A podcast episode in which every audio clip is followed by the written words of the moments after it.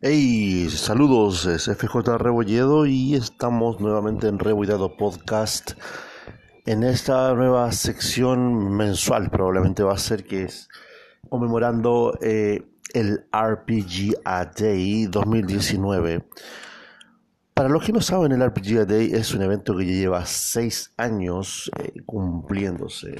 Y principalmente se enfoca en preguntas diarias o actividades. Y te proponen siempre un tema o una pregunta o, de repente, en este caso, como ocurre en 2019, proponen que eh, una sola palabra, una palabra que eh, puede sonar muy al azar, muy, muy random, y que obviamente tenga que evocar algo con relación a algún tabletop game, algún juego de mesa. En este caso, para nosotros los roleros, eh, va a evocar obviamente algún juego de rol. Tras esta breve explicación, obviamente, hoy día, que es primero de agosto, hasta el día 31, esperamos poder tener una grabación diaria y eh, vamos a proponer, obviamente, que ustedes, los que están oyendo, eh, también tengan sus propias propuestas. Vamos a también estar publicando en las redes sociales que tenemos en Rebuidados, eso sería en Instagram, en, también en el blog, si tenemos la posibilidad de poder eh, enlazar esto, eh, y obviamente también en Facebook, Twitter y para que compartamos cuáles son las experiencias diarias que tenemos en el RPG A Day 2019. Sin más ni más, partimos obviamente el día 1 del RPG A Day. Pues ahora estamos en el número 1, día 1, Day 1 of RPG A Day 2019. Eh, el primer día del RPG es obviamente la palabra clave primer. Para muchos, obviamente, el primer juego de rol es a veces lo que se te viene a la mente. A mí se me vinieron a la mente muchas cosas que eh, venían con esa palabra. En todos los años que llevamos jugando, obviamente, hay muchas cosas que se te pueden venir con el primer juego de rol a la mente. En mi caso, mi experiencia del primer juego de rol fue bastante singular, eh, principalmente porque pues, yo era, bueno, obviamente, fue hace mucho, mucho tiempo atrás, eh, en una ciudad eh, donde las actividades eh, lúdicas, como probablemente ocurrió en tu caso, eran muy escasas y cuando ocurría obviamente algo, se daba la oportunidad de poder disfrutarla de manera bastante singular. Había que ir a disfrutarlo a concho y era algo generalmente bastante, ¿cómo explicarlo? único, tenías que ir a disfrutar el evento en que mucha gente se reunía a jugar eh, juegos de cartas, juegos de naipes, por ejemplo, como Magic de Gathering, que estaba recién en boga por allá por los 90. Eh, tal vez algún juego de mesa distinto a tu, a tu monopolio, ¿cierto? Al, al ludo que tú jugabas en tu casa, o al 3 en raya, no sé, nosotros le decimos gato aquí en Chile. Y sin embargo, en este evento en particular, que era como una convención de fantasía que había, en algún subnivel de este edificio que siempre me acuerdo con mucho cariño, que era eh, una casa de la cultura, que ya había sufrido un accidente por una lluvia y se le había mojado justamente el subsuelo donde se estaba realizando el evento, por ende cuando nosotros llegamos eh, habían muchos, eh, como diríamos, calefactores, ¿cierto? Pues, ubicados para poder evaporar toda esa agua que se había juntado. Ahí yo me percaté de que aparte de las mesitas que te enseñaban a jugar, por ejemplo, Magic, eh, había gente que estaba también ubicada en algunos rinconcillos por ahí, eh, desplegando mapas. Bueno, para mí eran como grandes eh, manteles con dibujos que simulaban el suelo de un laberinto de piedra, ¿cierto? Donde eh, figuritas de papel o de cartón eh, sujetas con unas bases plásticas estaban eh, simulando criaturas, héroes, puertas o objetos como tesoros y cosas similares. Yo estaba extasiado, realmente no tenía idea de lo que estaba viendo en ese momento. Muchos de ustedes están pensando, oh, claro, eso era la caja, famosa caja roja de Dungeons and Dragons como juego de mesa para mí era una apertura ver algo totalmente distinto, interesante, porque había alguien que estaba ahí sentado con una, como una cajita abierta, ¿cierto? paraba como si fuera una muro de información donde él comentaba las cosas que pasaban mientras las otras personas avanzaban de habitación en habitación ocupando sus figuras. Pero créanlo o no, Dungeons and Dragons no fue realmente mi primer juego de rol probado, en el cual yo me senté en una mesa y con una hoja de papel frente a mí. Era ni más ni menos que el juego Toons de Steve Jackson Games. Un juego que realmente para mí llamó la atención mucho porque, eh, bueno, como un joven en esa época de... Eh, temprana edad, alrededor de mí. ¿Tenía cuánto? Como uno. Tal vez 15 años, probablemente más o menos. Tal vez. Eh, tenía mucha imaginación, igual como ahora, pero la imaginación enfocada obviamente en cosas como, no sé, pues, ver eh, las tiras cómicas, eh, los cartoons de fin de semana, Takes Avery, por ejemplo, Chuck Jones, cosas así. Y Toons te expone a ti como jugador en situaciones en que realmente tú representas un personaje de caricaturas, un animal, un objeto animado o similares en el cual la única cosa que limita a la situación de un universo determinado de juego es tu imaginación, es tu capacidad de decir qué es lo que hace tu personaje, qué tan valiente, qué tan corajudo puede llegar a ser, ¿cierto?, para enfrentar ciertas situaciones. Honestamente, la sesión que, en la cual yo participé de Toons fue horrible. Fue realmente espantosa. Los objetivos no estaban claros. El director de juego estaba muy nervioso porque había mucha gente muy diversa en la mesa en ese momento.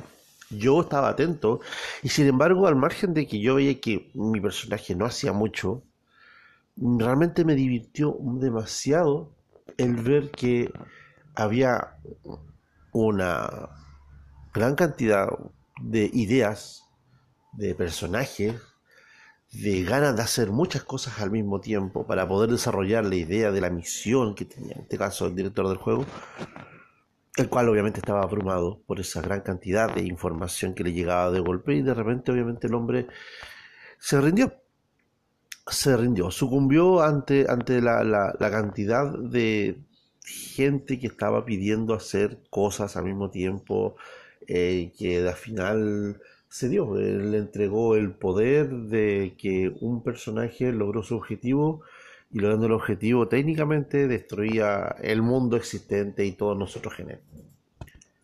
Puede sonar realmente aburrido o frustrante hoy, pero para mí en ese momento era asombroso ver cómo realmente todo lo que estábamos haciendo se centraba en que uno de nosotros logró un objetivo y ese objetivo era técnicamente destruirnos a todos.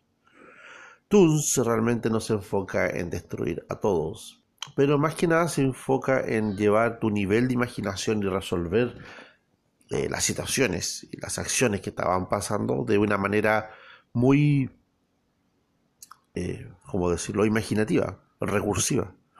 El hecho de sacar objetos de la nada, de realizar eh, acciones que, totalmente puedan desafiar la, la, física existente, que más encima obviamente actúes con ciertas capacidades de desafiar lo, lo, lo, lo evidente y lo obvio todo en pos de una diversión de grupo. Hace que Toon sea obviamente mi juego con mucho cariño recordado y que créanlo no también me ha servido de inspiración para partidas como por ejemplo de Fan Hunter que realicé en algún momento. Eso con relación a mi primer juego de rol jugado. Ahora, si cambiamos el enfoque del primer juego de rol dirigido, ahí sí vamos a irnos a lo clásico. Para mí, mi primera partida de rol dirigido fue mi primer juego de rol que me compré, que es Dungeons and Dragons, la tercera edición.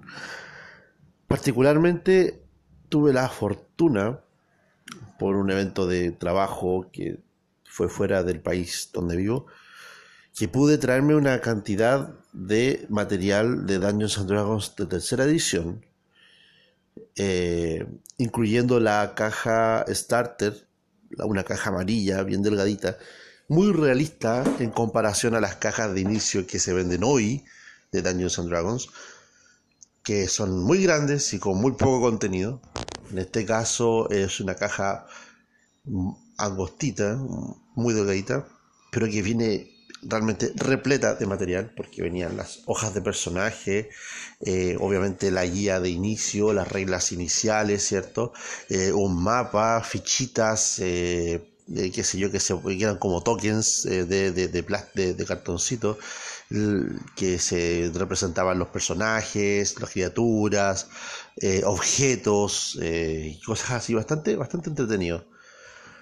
Algunos personajes, que, perdón, algunos de ustedes que tal vez han tenido la, opción de eh, haber jugado eh, Calabozos y Dragones de cuarta edición, algunas aventuras empezaron a traer ese mismo estilo de, digamos así, eh, cartoncitos que se podían sacar como tokens o fichas para las sesiones que ofrecían eh, sus mapas.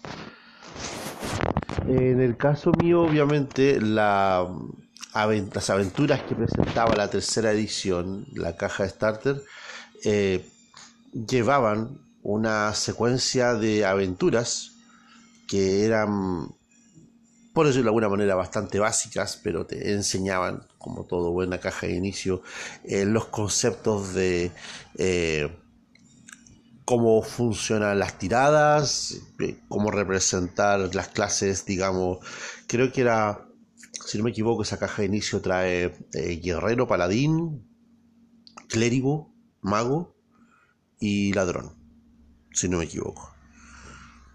Paladín, no estoy seguro si paladín ahora que lo pienso. Traía guerrero, mago, uno, dos, guerrero, mago, clérigo y ladrón. Traía esas cuatro clases, pero traía eh, dos, creo, dos personajes de cada uno. Ahí estaban obviamente eh, Torde, que era enano, que siempre me acuerdo. Eh, la eh, Niale, la maga elfa, oh, que eran personajes icónicos de tercera edición que aparecieron técnicamente en todos sus manuales y suplementos como imágenes tipo. Muy, muy divertido, ahora que me acuerdo. Y las hojas de personaje eran maravillosas porque eran con una ilustración muy grande del personaje para representarlo, las tiradas del personaje eh, indicadas muy claramente, números muy grandes, muy bonitos, y una de las planas del, de, la, una de las carillas, digamos, de la hoja de personaje en la parte de abajo te mostraba los dibujitos de cada uno de los dados y técnicamente este es un de 20. El número que indica el de arriba es el número que es. Oh, era, era realmente muy lindo. Y al margen de que me compré esa caja, obviamente, y me compré también los manuales core de, de, tercera edición. El del jugador, el del director de juego y el de monstruos. Y un par de libros más adicionales. Por si acaso, pensé yo. El,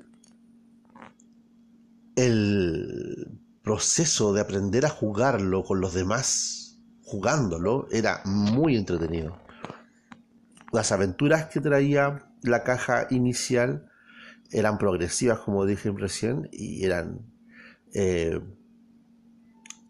muy divertidas al punto tal que mi señora, mi esposa, fue también una persona que jugó y se adentró al mundo de calabozos y dragones mediante este sistema, ocupando la caja de inicio de tercera edición.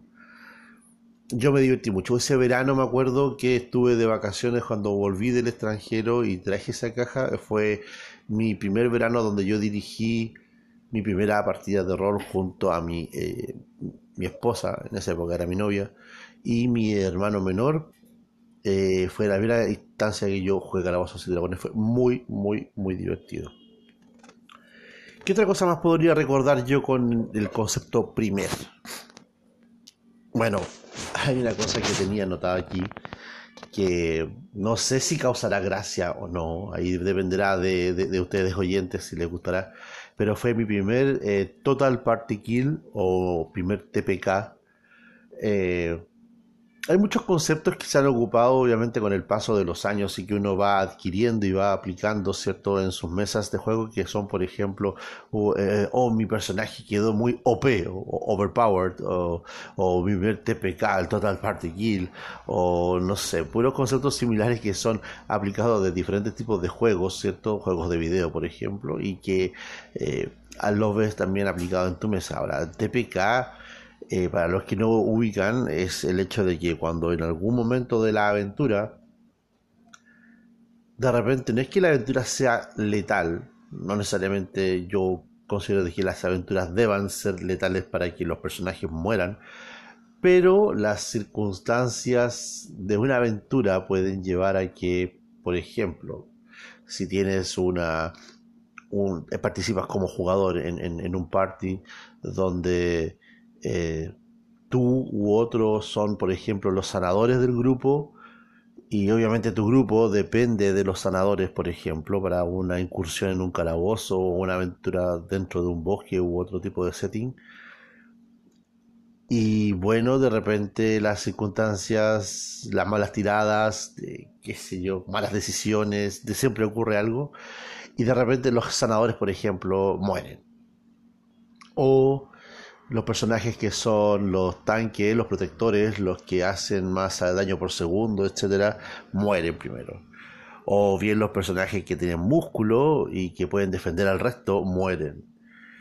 Y paulatinamente el resto de los personajes también van muriendo, obviamente. Y de repente no se dan cuenta que en una aventura determinada acaba siendo, como expliqué recién, un total party kill. O sea, el grupo completo muere en la aventura algunos personajes, algunas personas realmente no les interesa mucho eh, presenciar un total party kill. Otros, en cambio, lo encuentran hilarante cuando ciertos juegos de rol eh, implican necesariamente de que pueda haber un total party kill. En mi caso, estaba participando en esa época en las aventuras correspondientes a el playtesting de la quinta edición de Dungeons and Dragons. Obviamente para los que recuerdan esa época, muchas aventuras empezaban a salir para practicar el playtesting, cuando eh, la quinta edición todavía tenía el nombre preliminar de Dungeons and Dragons Next. Y una de esas aventuras particularmente salió no letal, pero sí que cuyas circunstancias hacían de que una mala decisión podía provocar la destrucción del equipo completo. No supe si realmente celebrarlo, pero la cara que tuvo mi grupo cuando de repente se dio cuenta de que habían quedado totalmente eliminados frente a la presencia de un enemigo, para mí fue como algo distinto y sí, yo creo que por dentro lo celebré. Lo celebré, pero como una victoria que realmente no he deseado volver a tener porque es como se siente rico haber destruido tal vez ese grupo de personajes que se creían tan invencibles y destruyendo tu aventura habitación por habitación y de repente se encuentra con algo más grande, más fuerte, más inteligente o tal vez mejor preparado de lo que ellos esperaban. A ellos les enseño una ¿cómo se diría? Una lección de humildad. Para ti te enseño una lección como máster, porque obviamente también no es la idea de que tú como director de juego tengas que pensar en destruir a tu equipo por más llamada de Cthulhu que tú pienses que puedas jugar y que debe hacer la destrucción final del grupo, el hecho de hacer un total, un total pero de repente hay juegos que realmente no requieren destruir a todo el mundo y sin embargo, como dije, las circunstancias pueden llevar a que ellos fallezcan o bien perezcan. Eso para mí fueron los primeros, primeros, primer, primer, primer, del día 1, obviamente, de eh, lo que sería el RPG AJ 2019. ¿Qué opinan al respecto? ¿Qué ha sido para ustedes su experiencia del día 1? ¿Cuáles han sido sus primer? ¿Cuáles han sido su primer juego de rol? ¿Cuál ha sido su primera experiencia como director de juego? ¿Cuál fue su primer juego de rol que se compraron? ¿Cuál fue su recuerdo de su primer dado de rol que tuvieron en sus manos y que tal vez le embarcó el inicio de un hermoso viaje? Todos estos comentarios obviamente están bienvenidos que los puedan postear ya sea en las redes sociales, ¿cierto? Como comentarios. Y también eh, los eh, inciten a ustedes, ¿cierto? A poner eh, sus propios RPG Day 2019. No se olviden de poner el hashtag RPG 2019, todo juntito, para poder compartir a nivel global esto. Creo que eso sería todo por esta ocasión. Me entusiasmó mucho haber participado en esto y obviamente mañana 2 será otro día y otra grabación. Mi nombre es FJ Rebolledo de Reboidados Podcast y nos estaremos viendo mañana. Como siempre digo, jueguen rol.